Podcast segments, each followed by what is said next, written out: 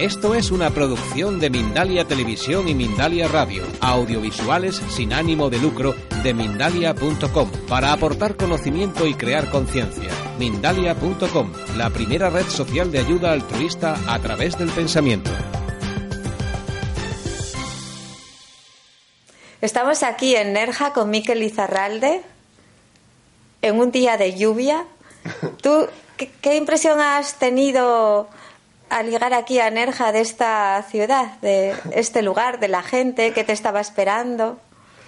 Sí, pues me encanta. Nerja tiene un, una espiritualidad muy especial y una energía muy especial. Pero no conocía la Nerja lloviendo. Yo que quería el sol, he venido de una granizada terrible y me encuentro aquí, hola, una lluvia. Hoy tenemos un formato diferente. Como tengo yo el poder del micro, Ya veo, ya veo tu banda. pues te entrevisto yo a ti. bueno, veremos. No, de verdad, en serio, es un honor y una gozada que Ana García Treyes y Foro ACE y Mindalia y el Ayuntamiento de Nerja y, y la Concejalía de Cultura y Gema García Rojo es, ¿no? Sí, Gemma García Rojo. Hayan contado conmigo y ahí estemos teniendo estos días tan, tan magníficos, ¿no? Sí, Miquel, yo quería, aunque tengamos este formato de entrevista, quería preguntar, hacerte algunas preguntillas. Bien. Imagino que te lo habrán preguntado todos. ¿Cuándo tú sentiste o que tenías un don? ¿Y cómo te sentiste en, en ese momento? ¿Cuándo empezaste a asumir que tenías un don y cómo te sentiste? ¿Cómo lo recibiste? Mm, Aún hoy, cuando pienso en aquel momento y me hacen la pregunta, me remueve un poquito por, por dentro. Una cosa es cuándo me di cuenta y otra cosa es cuándo empecé a asumirlo, que son dos cosas diferentes. Yo desde siempre, desde niño, he visto cosas, he sentido cosas, he percibido cosas y las decía a mi madre, a mi padre, a mi familia. Y mi madre incluso decía, eh, pues deja ya de eh, hacer teatro, baja a la tierra, porque decía unas cosas que en aquel momento, pues imagínate, con 6, 7, 8 años, no tenían mucha lógica, pero después sí, después tenía lógica. Y no sé, yo siempre eh, caminaba un camino bastante largo hasta la escuela, normalmente solo, y, nunca iba solo. Tenía gente que me acompañaba, que yo la podía describir, que yo podía decir sus nombres, podía eh, sentir el viento, la naturaleza, el mar, podía prevenir eh, si iba a haber una bandera roja o verde o amarilla en la playa. Eh, hablaba con los animales, tenía, y sé ahora que es así, la certeza de que hablaba y me entendían los animales y bueno, pues yo iba diciendo cosas que iban ocurriendo, eh, desde cosas muy sencillas a cosas más, más duras, ¿no? Pero quizás fue hacia los eh, eh, 13, 14 años cuando me empecé a dar cuenta que no todo el mundo tenía esta, estas sensaciones, ¿eh? que no todo el mundo tenía esta percepción. Yo tenía, eh, tuve la suerte de estar muy protegido, de siempre tener más o menos la misma gente alrededor y más o menos los mismos amigos. Entonces era normal. Y Miquel siempre hace estas cosas y Miquel siempre dice estas cosas hasta que hubo ahí un cambio de colegio y un cambio de, de bueno, de instituto en realidad, que empecé ya ahí eh, hacia los 14, ¿no? De, uy, si no todo el mundo lo ve igual y lo siente igual, pero hubo una muerte que anuncié de una gente muy muy cercana a nuestra familia, que eran como tíos para mí, que bueno que yo tuve la, la, la, visión de que este hombre al día siguiente iba a morir. Y, y, se lo pregunté a mi madre y me dijo no pues ya le han dado el alta ya está bien y le dije que al día siguiente moriría. Y, y además tuve la necesidad interior así como en las entrañas de uno por uno decírselo a cada uno de mis familiares. Y, y, no sabía por qué. Y a veces es así con la intuición, ¿no? Imagínate con 13 años o 14, eh, quizá algo menos. Y al día siguiente, cuando viene del colegio, resulta que me estaba esperando mis padres con una cara larga porque el hijo había llamado a las 10 de la mañana diciendo que su padre había muerto. Y ahí empieza yo, empiece yo un, un lío de, una historia de, de, de, culparme, de decir, esto ha ocurrido porque yo lo he dicho y si no lo hubiera dicho no hubiera ocurrido y cosas así. También predije la lotería a una tía mía, una hermana de mi madre, varias cosas, pero hubo esa muerte en concreto que me tocó mucho y algunas más que, que entonces empecé un poco como a, callarme más y a no decirlo tanto, incluso a intentar no tener el don, incluso a intentar no, no ser visto por nadie y no ver nada y no sentir nada, pero bueno, era mi destino. Muy bien. era tu destino y tenías entonces 13 años, ¿no? Sí, más o menos. Sí. ¿Encontraste alguna otra persona que te dirigió en este camino antes de Marilyn Rosner? ¿Hubo algún otro maestro que te encontrases previamente? ¿O cómo recibías, cómo tú sentías mm. que tu don se iba eh, afinando o que tú lo ibas manejando? O sea, eh, ¿Cómo, ¿Cómo sucedió? Porque a Marilyn ya la conociste hace... ¿Con qué edad? En 2003 tenía... Sí. Como en el 2003, pues en unos 24 años tenía yo. O sea, que de 13 a 24 tenemos ahí 11 años que quizás, imagino, no serían los más fáciles porque estaba solo. Eh, ¿Te encontraste en ese periodo apoyos? ¿Quién, quién te guió? ¿Quién te pues mira, sí, pues mira, la hermana menor de mi madre, Begoñita, Goenaga, eh, ella me animaba muchísimo. Ella me decía que, no estudiara periodismo eh, cuando fui a estudiar la carrera. Incluso antes me decía, tú te tienes que dedicar a esto. Yo ya con 16 años leía el tarot y con 14 la baraja española. Y ella ha sido una de mis grandes apoyos. Mis padres, que aunque nunca me han apoyado porque no entendían, eh, en esa época no me apoyaban, ahora sí, ahora el 200%, no entendían lo que ocurría Em, bueno, eh, pero nunca tampoco me, negaron que lo que yo decía era verdad. Les daba miedo y sentían mm, temor cuando yo decía ciertas cosas, pero nunca me rechazaron ese don ni nada, ¿no? Eh, y también fueron un gran apoyo. Desde siempre he tenido el deseo de pasar tiempo en, las iglesias, con monjas, en, cementerios, eh, en las sacristías. Y tuve la suerte porque eh, mi familia tenía un negocio de vivero de flores y plantas y de donde yo soy, pues era mi madre la encargada en toda esa zona de decorar la iglesia con flores, cada domingo, para las comuniones, para las bodas, para todo. Y estaba, pasaba mucho tiempo yo con ella en la sacristía. Y también tenía mi madre un tío en Roma, eh, jesuita, que venía a Azpeitia a pasar los veranos y con él, pues yo era el monaguillo de él. Y pasaba mucho tiempo, siempre con animales, eso sí, pero me iba con los animales a la iglesia. Y pasaba tiempo en la iglesia, en la ermita, en el cementerio de las monjitas, con las monjas cantando. Eh, bastante tiempo. Era como una búsqueda de esa espiritualidad y era una espiritualidad que es la que tenía a mano, es la que la que se me facilitó es la que yo pude obtener y es la que conocía, ¿no? Pero, y ahí la naturaleza y la religión, eh, o la espiritualidad dentro de la religión, eh, ha sido también un gran maestro y mucho tiempo en soledad. Yo he pasado mucho tiempo en soledad. Eh, imagínate un chaval de 13 años, o 12 o, o 15, no es normal que esté con los perros esperando fuera, pero en, en, la iglesia, ¿no? Pues rezando y tal. Yo comprendí que cuando yo tenía una visión o tenía una sensación, mis padres eh, reaccionaban mm, temerosamente porque no sabían cómo parar esto y no sabían cómo prevenirme que yo no sufriera, que yo no tuviera dolor. Pero entendí que si yo decía que estando en la sacristía o estando ayudando a mi madre a decorar la iglesia, que la Virgen me lo había dicho de alguna manera, que yo lo había percibido en la iglesia o que lo había percibido a través de la Virgen, yo entendí que así pues estaban más cómodos y que así no tenían ese temor. Y es, eh, empecé a utilizar esa jerga y esa manera de, decirlo. Hay una mujer en, en mi pueblo que se llama María José Bermejo, que tiene el don de encontrar gente desaparecida. De hecho, es, es muy, muy conocida ya.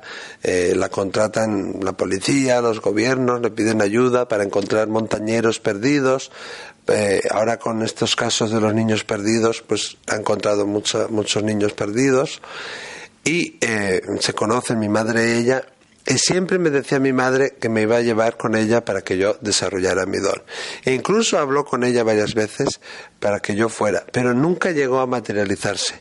¿eh? Pero siempre la he tenido muy presente y ahora tenemos una relación de que yo le mando gente, ella me manda gente, según para que sea muy, muy fluida. ¿eh? Mm. Muy bien. Y entonces ahora vamos a pasar a Marilyn, porque me gustaría ver un poco los escalones, ¿no? De decir cómo sucede eh, tu camino hasta llegar aquí y ahora, porque como persona que ha acudido a, a tus conferencias, pues claro, me asombro de ver el consuelo y paz que llevas a las personas, ¿no? Y yo no sé hasta qué punto. Eh, bueno, mira, te voy a preguntar esto. ¿Hasta qué punto estás tú consciente de toda la atmósfera que se crea cuando tú estás mm. en una ponencia, cuando tú empiezas a hacer videncia en directo con las personas que están en el salón, si tú estás consciente de que esas personas vienen con una verdadera sed de, respuestas, de, con un verdadero anhelo, ya no solamente de pensamiento, corazón, sino de alma. Mm. ¿Cómo, ¿Cómo vives tú eso? ¿no? ¿Cómo... Sí, eso soy muy, muy consciente, ¿no? Que la gente viene a buscar ese consuelo de alma y de hecho de, lo que se trata es de darles ese consuelo de alma. Y me preguntan muchas veces en, prensa, ¿a qué viene la gente a un medium? ¿no? yo siempre les digo, bueno, a, tener ese consuelo de, de alma, ese, ese alivio de, de, corazón, que eso es lo, lo, más que hay, ¿no? Pero aún y todo no siempre lo podemos dar. Eh, pero se, se, procura, ¿no? Eh, pero es verdad que cuando empiezo a dar mensajes no soy consciente quizá de la atmósfera que se crea. Estuve hace poco, bueno, ya casi un año en Alcoy y había una señora que decía que tenía un problema de oído durante años y que durante la meditación que yo hago, pues que se le fue. Eh, yo no sé si es verdad o no es verdad, o sea, aún le sigue o no le sigue, pero mm, sí me lo han dicho más de una vez que se crea una atmósfera de paz, una atmósfera de, de, como de liberación, de sanación, pero yo cuando estoy dando el mensaje no soy consciente de ello, soy quizá consciente después, pero en ese momento yo veo como una luz o veo eh, una cara que se eleva o una luz encima de alguien o una figura que se resalta en cuanto tengo el sonido de la voz de esa persona, ya lo demás no existe, pasa toda la sala a segundo plano. Eh, es como si vieras como un cañón que ilumina algo y el resto quedará en oscuridad. Eh, pero sí es verdad que me lo han dicho más de una vez, pero no, no sé, yo no soy consciente o quizá es porque es algo que lo tengo siempre en, en mi vida. ¿eh? Tú hoy nos decías en la, en la conferencia que era que tu don, que hasta cierto punto podías como activarlo y desactivarlo, aunque siempre se quedaba ahí eh, como, un como un sonido de fondo, vamos a decir. No recuerdo tus palabras, Miquel. Y, y mi pregunta es, ¿qué haces para activar y desactivar? Bueno, eso es muy importante, ¿eh? porque si estuviéramos siempre con todos los chakras abiertos y todos los dones ahí activos todo el día, pues nos volveríamos locos. ¿eh? Eh, ahora mismo, antes de la antes de la entrevista, veía yo ahí un señor sentado, pero bueno, lo que haces es un espíritu. Lo que haces es, pues, mirar a otro lado y decirle que venga en otro momento. Pero es, que, claro, si no interfiere en tu vida cotidiana y no puedes manejarte. Hay que pedir cita, ¿eh? También, aunque sea un espíritu de que hay que pedir cita. Somos nosotros los conductores de, de, este vehículo y ponemos las normas nosotros. No podemos dejar que eso nos domine. Dentro de lo posible intentamos controlarlo nosotros y, y tenerlo bajo control. La formación es fundamental. Cualquiera que tenga un don, sea atleta, cantante, lo que sea, hay que cultivar el don y hay que tener una formación y eso es fundamental, la formación, eh, meditación obviamente, eh, cuando digo meditación puede ser meditación, oración, contemplación y enraizamiento. Mucha, mucha, mucha, mucha gente se le olvida enraizar, estar en lo físico, conectar con la tierra, conectar con la naturaleza, eh, conectar con los pies, que somos seres de luz, es verdad, somos un alma, es verdad, y con la meditación conectamos con lo de arriba, conectamos con el más allá, abrimos el tercer ojo, el chakra de la corona, pero tenemos otra parte física que no la cultivamos. Lo importante es que estén los dos en equilibrio para que podamos tener ese control y apagar y encender el interruptor. A veces, pues, pues se escapan las cosas. ¿no? El, interruptor no siempre hace de filtro, porque es lo que es, es un filtro, pero a veces entran cosas, ¿no? Pero esas cosas que entran no son malévolas, ni, ni, ni son espíritus perdidos, ni nada. Pero es verdad que hay que eh, orientarlos también un poco, ¿no? Porque si no nos volveríamos locos. Ya que hemos hablado del switch on, switch off, ¿no? podemos hacer un puente con Marilyn. Quizás. Eh, Marilyn Rosner. Sí, Marilyn Rosner tenga que ver con, con, este, con esta parte de formación eh, que ha sido para ti tan importante. Mm. Sí. ¿Y qué quieres que te diga de Marilyn? ¿Cómo la conocí? Sí, cuéntame, porque tú me has contado, te me has contado que la conociste, te invitó por unos meses, ¿no? Por seis meses o algo así, y que te quedaste varios años. Dos, dos años. Dos años. Bueno, y sé que viajas frecuentemente a Toronto y que mantienes un contacto muy próximo a ella, ¿no? Pero imagínate a alguien que va por seis meses y se quedan dos años. Algo te engancharía, ¿no? Eh, claro, desde, mira, desde el primer momento, bueno, yo primero tengo que decir que la vi una vez en Antena 3 y, y, sentí una conexión, una cosa terrible, y la vi nada, como dos o tres minutos. Y pensaba que era estadounidense y siempre decía, tengo que conocerla, tengo que conocerla. Pero no sabía que iba a San Sebastián, al Palacio Miramar. Y tenía un compañero de piso varios de hecho, que me decían, tenemos que ir a eso del esoterismo o del Miramar, que tú como echas las cartas y tal, ah, déjame a mí y tal. Y cada año o se me pasaba la fecha o se me olvidaba o, lo posponía o tal. Y un año, en el 2003, eh, una conocida me dijo, oye, Mikel, que está esta mujer y tal, ¿te gustaría ir a verla? Y le digo, ay, sí, porque esa es la de Antena 3 tal. Pero igual yo la había visto en Antena 3 como en el 98 o por ahí. Y la había guardado, ¿no?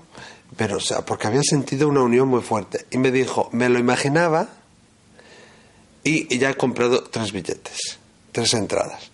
Bueno, pues yo fui allá, me puse en primera fila, no me hizo nada, nada, nada, nada de caso, no me dio ni un mensaje de nada, de nada. Pero cuando ofreció dos becas, dijo, dos becas para seis meses para ir a Montreal Dije, soy yo. Yo lo supe, lo vi, que ya era yo. Y yo tenía ya un trabajo estable, que no estaba mal, cuando eh, trabajaba o de mañanas o de tardes. Y el resto del tiempo hacía consultas de tarot y algo de evidencia y tal. Y miré a mis amigos que estaban atrás y me dijeron, eres tú, eres tú, tú vas a ir a Montreal. Pero ya se fue y se fue. Y, yo no quería hablar con ella, me daba vergüenza y que sí, que sí. Y literalmente me empujaron, mis amigos, caí así como encima de ella. Y me miró y no me hizo mucho caso.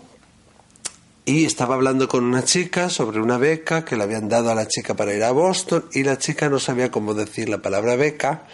Entonces yo entré en la conversación. Que yo ya hablaba inglés gracias a mi madre que se fue a Escocia cuando era joven y tal. Y entonces ya me agarró la mano, me tocó en el hombro, me dijo que se olvidó de todo el mundo, me dijo que tenía un don sin desarrollar, que me fuera con ella a Montreal seis, seis meses, me puso su web, me puso su email en un folleto que me lo dio y según me lo daba se fue corriendo para el otro lado y me gritaba, ¿no? Si, si la conocéis lo sabréis. Me gritaba, no me olvidaré de ti, según se iba. Y eso fue todo. Y eso era agosto. Y ya en abril del 2004 me fui. Dejé el trabajo, el piso, todo, todo. a mi pareja y todo que me esperó todos los dos años. y sí, y me fui. Y desde el primer momento me adoptó ella, me adoptó eh, su marido John Rosner. Mm, bueno, yo tengo que decir que tenía alergia a los ácaros y tal, dormía en un, colchoncito así fino en el suelo, encima de una moqueta antiquísima, rodeado todo de libros antiquísimos, que había así varias paredes que me rodeaban de libros y nunca tuve ningún problema de salud mientras estuve allá. Y desde el primer día que me senté en un círculo, veía cosas, me venían datos, veía información. Desde el primer momento, ya casi desde el primer mes, me puso a dar clases. Eh, empecé a trabajar con John Rosner, también en su despacho. Eh, fue muy, muy, muy, muy importante, obviamente, pero no fue mi profesora, es como dice ella, no, es mi tía canadiense, eh, es mi segunda madre, tenemos una unión muy fuerte, hablamos todos los días como, no sé, 20 veces, ella me manda un email, te quiero mucho, yo le mando un email, guapa, y hablamos así. Y cuando viene a San Sebastián la llevo en moto a Higueldo y vamos ahí. Es muy, es muy divertido porque ella va gritando, chillando y diciendo mantras. Em, tenemos una conexión muy, muy especial. Mis padres tienen también con ella una conexión especial. También con Sister Leona, que es la monja que vive con ellos. Em, es algo muy, no sé, es algo de otro mundo, literalmente hablando. Sí, y desde el primer día que llegué a Montreal, en las clases de ella y en las de otros profesores, Irene Garó, Harley Monte, que había más clases allá, desde el primer momento empecé a ver y sentir cosas y, bueno, tengo un diario escrito de todo lo que viví allá, que un día espero que sea un libro. Bueno, pues a ver si te pones las pilas mm. y nos enseñas el libro, porque realmente, mira, estás desvelando algo que es una enseñanza organizada dentro del mundo del mediunismo, porque parece que esto del mediunismo, alguien nace, sale por ahí ah, eh, con una formación intuitiva que le forman los guías espirituales y ya está. Por lo que estamos viendo, tú estás describiendo un cuerpo de enseñanza organizado y de práctica también, ¿no? Después cuando vine aquí, eh, fui a Inglaterra a la Unión Espiritualista Británica. ¿eh? Eh, donde hice varios cursos, no hice su formación porque te tienen que elegir, eligen 60 personas al año. Me invitaron para hacerlo, pero era tres años, cada viernes ir a Inglaterra. Bueno, era un lío, yo ya tenía mi centro. Entonces, eh, en mi centro, en Izarpe, también tenemos una formación afiliada con Montreal.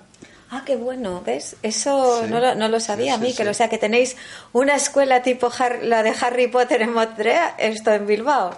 Ah, la toma ya. En Donosti, en San Sebastián. Ay, qué lío. En Donosti, bueno, tú me entiendes. O sea que en realidad... un pedacito aquí en Nerja también. Sí, eso espero, ¿eh? Entonces, me gustaría más que nos hablaras de este cuerpo de enseñanza, o sea, un poco cómo está organizado, qué niveles tiene, qué asignaturas, cómo, cómo trabajáis, un poco qué es lo que nos quieres comunicar sobre, sobre la escuela de Montreal que tiene ahora esta delegación en, en, San Sebastián, en Donosti. Sí, funcionamos nosotros un poco diferente. Nosotros tenemos eh, tres áreas, ¿no? Tenemos el área de sanación, el área de adivinación eh, y el área de psicología. Entonces, en las diferentes áreas hay varias optativas y varias obligatorias y después hay que llegar a un mínimo de créditos que son 540 créditos que dependiendo de la experiencia de, pasada del alumno también le puede sumar créditos, ¿no? Eh, y en Montreal funciona diferente. En Montreal hay dos, dos ramas, vamos a decir. El SSF, que es donde la Hermandad de Ciencias Espirituales, eh, que bueno, que ahora hemos creado también en España ACE, Agrupación de Ciencias Espirituales, que nos reunimos el primer domingo de cada mes gratuitamente. Y, ahí es, vamos a decir, todo lo intuitivo, todo lo no dogmático y todo lo, no académico per se. Y luego tenemos el IIHS, el Instituto Integral Internacional de Ciencias Humanas, de Ciencias Humanas, eso es, estoy traduciendo del inglés que ahí va todo lo académico, hay un programa universitario que puedes estudiar, eh, em, em, Psychic Studies, o sea, eh, estudios eh, de evidencia, estudios psíquicos que se llama, que están afiliados con Naciones Unidas y a la vez ofrece una titulación de la Open University de Sri Lanka, ¿eh? que es en counseling terapéutico. Entonces hay diferentes ramas. Eh, y depende de la cual elijas. Cuando estuve yo, la verdad, 2004, 2005, tuve la suerte que había muchísimos profesores, eh, había muchísimos voluntarios jóvenes eh, que atrajimos a su vez muchísima gente joven. Había eh, varios voluntarios que trabajaban a su vez en la Universidad de McGill, que atraían también alumnos. Y entonces había muchos, eh, los lunes, martes, miércoles, había clases en inglés, había a veces dos. Y, primero es a las seis de la tarde yoga y luego a las siete y media había clases que dependiendo cuáles eran tus dones te van guiando de haz esto o haz lo otro. Luego aparte tienes el programa universitario del IHS. Y entonces tenían como dos e incluso tres clases simultáneamente cada día. Los jueves y un domingo de cada dos se hacían también en inglés eh, oficios espirituales, lo que se llama, lo que ellos llaman servicios, que es como una celebración del don y, para demostrar la vida después de la vida. Los viernes a las siete y media, pero que duraba hasta las doce y la una de la noche con Airíngaro, teníamos clases de mediunidad con, eh, en francés. Esto era en francés. Esto es Hogwarts, pero esto es Hogwarts, pero en alto standing, con idiomas. sí, más o menos. Más Hogwarts contemporáneo y... Sí. Y luego los sábados había talleres. Eh, normal, a veces sábado y domingo, pero normalmente sábado. De 10 a 5, de 10 a 12, de 10 a 3, depende. Ahora sé que ha cambiado un poco el número de clases, ¿eh? que, que, no es lo mismo. Pero también está André Chevalier, también está Tom Duagon, también está, yo voy como invitado, también está Paula, Paula Guía también, que es la tenéis en Murcia, es una medio excepcional, pero ella es canadiense, pero vive, es murciana también. Y, y, ahí estamos ahora creando, dando un empujón nuevo, ¿no? Y atrayendo otra vez gente nueva. Pero es verdad que ha tenido como un, un pequeño, bueno, paroncillo. Eh, pero entonces depende, hay astrología, hay lectura de manos, hay, hay eh, obviamente desarrollo de la mediunidad. Con John Rosner, que ahora eso se ha perdido porque se ha ido al cielo, había unas clases excepcionales de eh, judío, cristianismo y religión comparativa, excepcional. Eh, em, y había muchas, muchas clases, ya no me acuerdo, de canalización. Con Harley Monte hacíamos eh, desarrollo de los dones y después de que cuando acababa la clase a las nueve y media, diez, había un grupo pequeño que él nos pedía que nos quedáramos, trabajábamos en casos de desaparición, de bueno gente perdida y tal. Casos prácticos. O sea que hacíais también casos prácticos. Entonces, claro, toda esta ahora mismo tú sabes Eso fue mi experiencia, ahora esta es un poco diferente. ¿eh? bueno, pues, lo primero, felicitarte porque hayas traído, mm. invitado esta posibilidad aquí en España. En, sí, gracias. porque realmente el problema que creo que, tenemos un mm. poquito es que hay muchas personas con dones, pero que realmente no han seguido la formación. Entonces, el don no es puede estar un poco opaco, muy o que no están enraizadas también puede ser. Sí, también las pueden desequilibrarse, pero no solamente eso, sino que a la hora de comunicar o transmitir mensajes o, dar guía mm. pueden también estar haciendo una proyección de su ego, en fin, al no haber una formación... O de sus deseos, sí. es muy importante tanto lo que mm. percibimos como cómo decimos las cosas, ¿no? Mm. Si nosotros la verdad no es porque lo haya puesto yo, pero hay una formación bastante completa si la persona ha trabajado con duelo, con pérdida, con traumas, con gente, si la persona ha trabajado, eh, se ha hecho tai chi, lo que sea, todo eso le puede dar créditos, que hay tutorías los martes para que los alumnos consulten sus dudas y mirar sus cosas y tal. Em, y luego, pues tienen varias ramas. Hay, pues está el Reiki, está en, el área de sanación, por ejemplo, está el Reiki, está el, diferentes opciones, el Amadeus, está el, toque terapéutico que se llama y está también eh, la matriz del corazón. ¿eh? Los alumnos tienen que elegir uno de ellos, ¿eh? no los cuatro, sino uno, el que les apetezca. Si tienen de antes esa o si ya traen de antes reconexión o lo que sea, no necesitan hacer esto. Si tienen una sanación o una técnica de sanación que ya está reconocida y que ya está un poco insertada, no necesitan hacer el área de sanación. Quizá tendrían que hacer un pequeño examen, pero nada más. En el área de adivinación tenemos seis opciones de las que hay que elegir una. ¿eh? Que tenemos tarot 1 y tarot 2, que es arcanos mayores y menores. Tarot 1 y lectura de manos, quirología, es decir, arcanos mayores y quirología.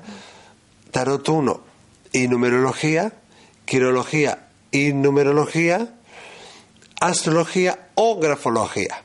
Hay que elegir una de esas opciones también. ¿eh? Y en el área de adivinación también está el curso de círculo de mensajes, que es las clases prácticas de desarrollo de la intuición que doy yo con ayuda de, de, una, de una persona. Y luego está el área de psicosociología y psicología transpersonal, ¿eh? que algunas personas tienen que hacer, depende, si quieren dedicarse a la sanación o al trabajo con traumas. Hay algunas personas que es casi obligatorio, aunque no obligatorio del todo, el curso de sanar al niño interior y luego está el psicosociología y psicología transpersonal que nos ayuda cómo decir los mensajes, a cómo dar los mensajes, a cómo afrontar las cosas, a cómo identificar cuando una persona pues tiene otro otro problema o una persona tiene ansiedad. Y no decirle burradas a esa persona de, que tiene un yo que sé un espíritu tiene tal, pero también para tener pautas de simplemente con el comportamiento de la persona saber más o menos qué es lo que le ocurre y poderlo derivar a un profesional adecuado. Entonces, cuando completamos todo eso, que cada curso tiene su examen, y cuando tenemos los 540 créditos, después hay un examen final, que es hacer una consulta a alguien que no conoce, una o dos.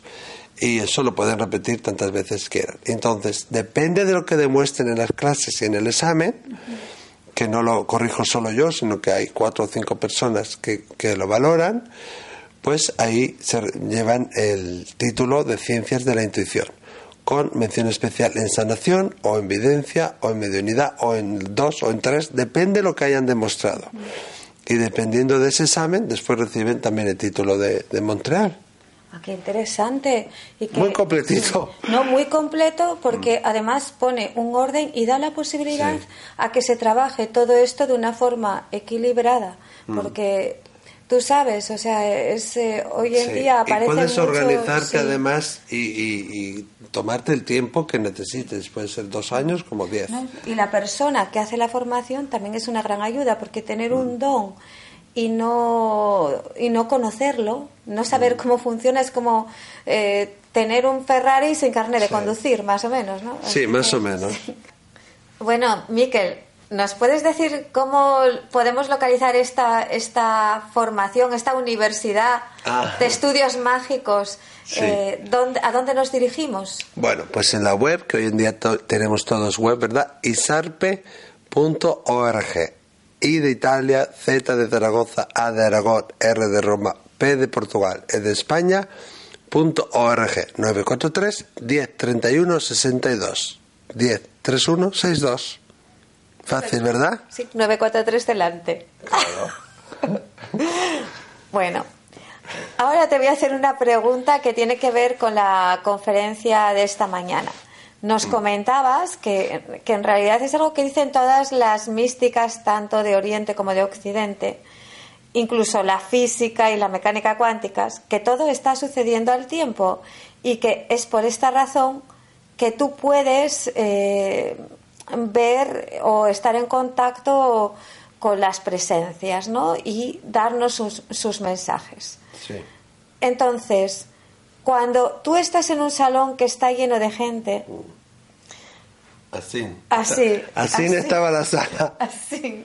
Tú imagínate, por cada persona, cuatro, cinco, seis, ocho personas que vienen, suben y bajan, suben y bajan, vienen, tocan, hacen luces, hacen sensaciones, ah, te llama la atención, ¿no? Para decir, aquí, aquí. Tú imagínate, ¿eh? ¿Cómo estaba la sala? Sí, ¿no? Y tanto que hubo algún problema con el sonido y recuerdo, ¿Ah, sí? sí, ¿Qué con- problema? Sí, cuando Miguel, cuando estaba sonando el vídeo tuyo. Ah, bueno. Sí, el, el audio. Muchas veces cuando los espíritus se comunican, bueno, estallan las luces y pasan cosas que se ponen en marcha solas y cosas así. Pero eso es normal. Entonces, tú cuando llegas a la sala y la ves tan llena de, de cuerpos ¿De cuerpos? de este, de este nivel y de cuerpos de otro nivel, porque claro, todos son cuerpos, ¿no? Sea, Sí. eh, ¿Cómo te las arreglas para no confundir los espíritus de unos y de otros? Porque no se estarán así quietos y de brazos cruzados y tú no les dices...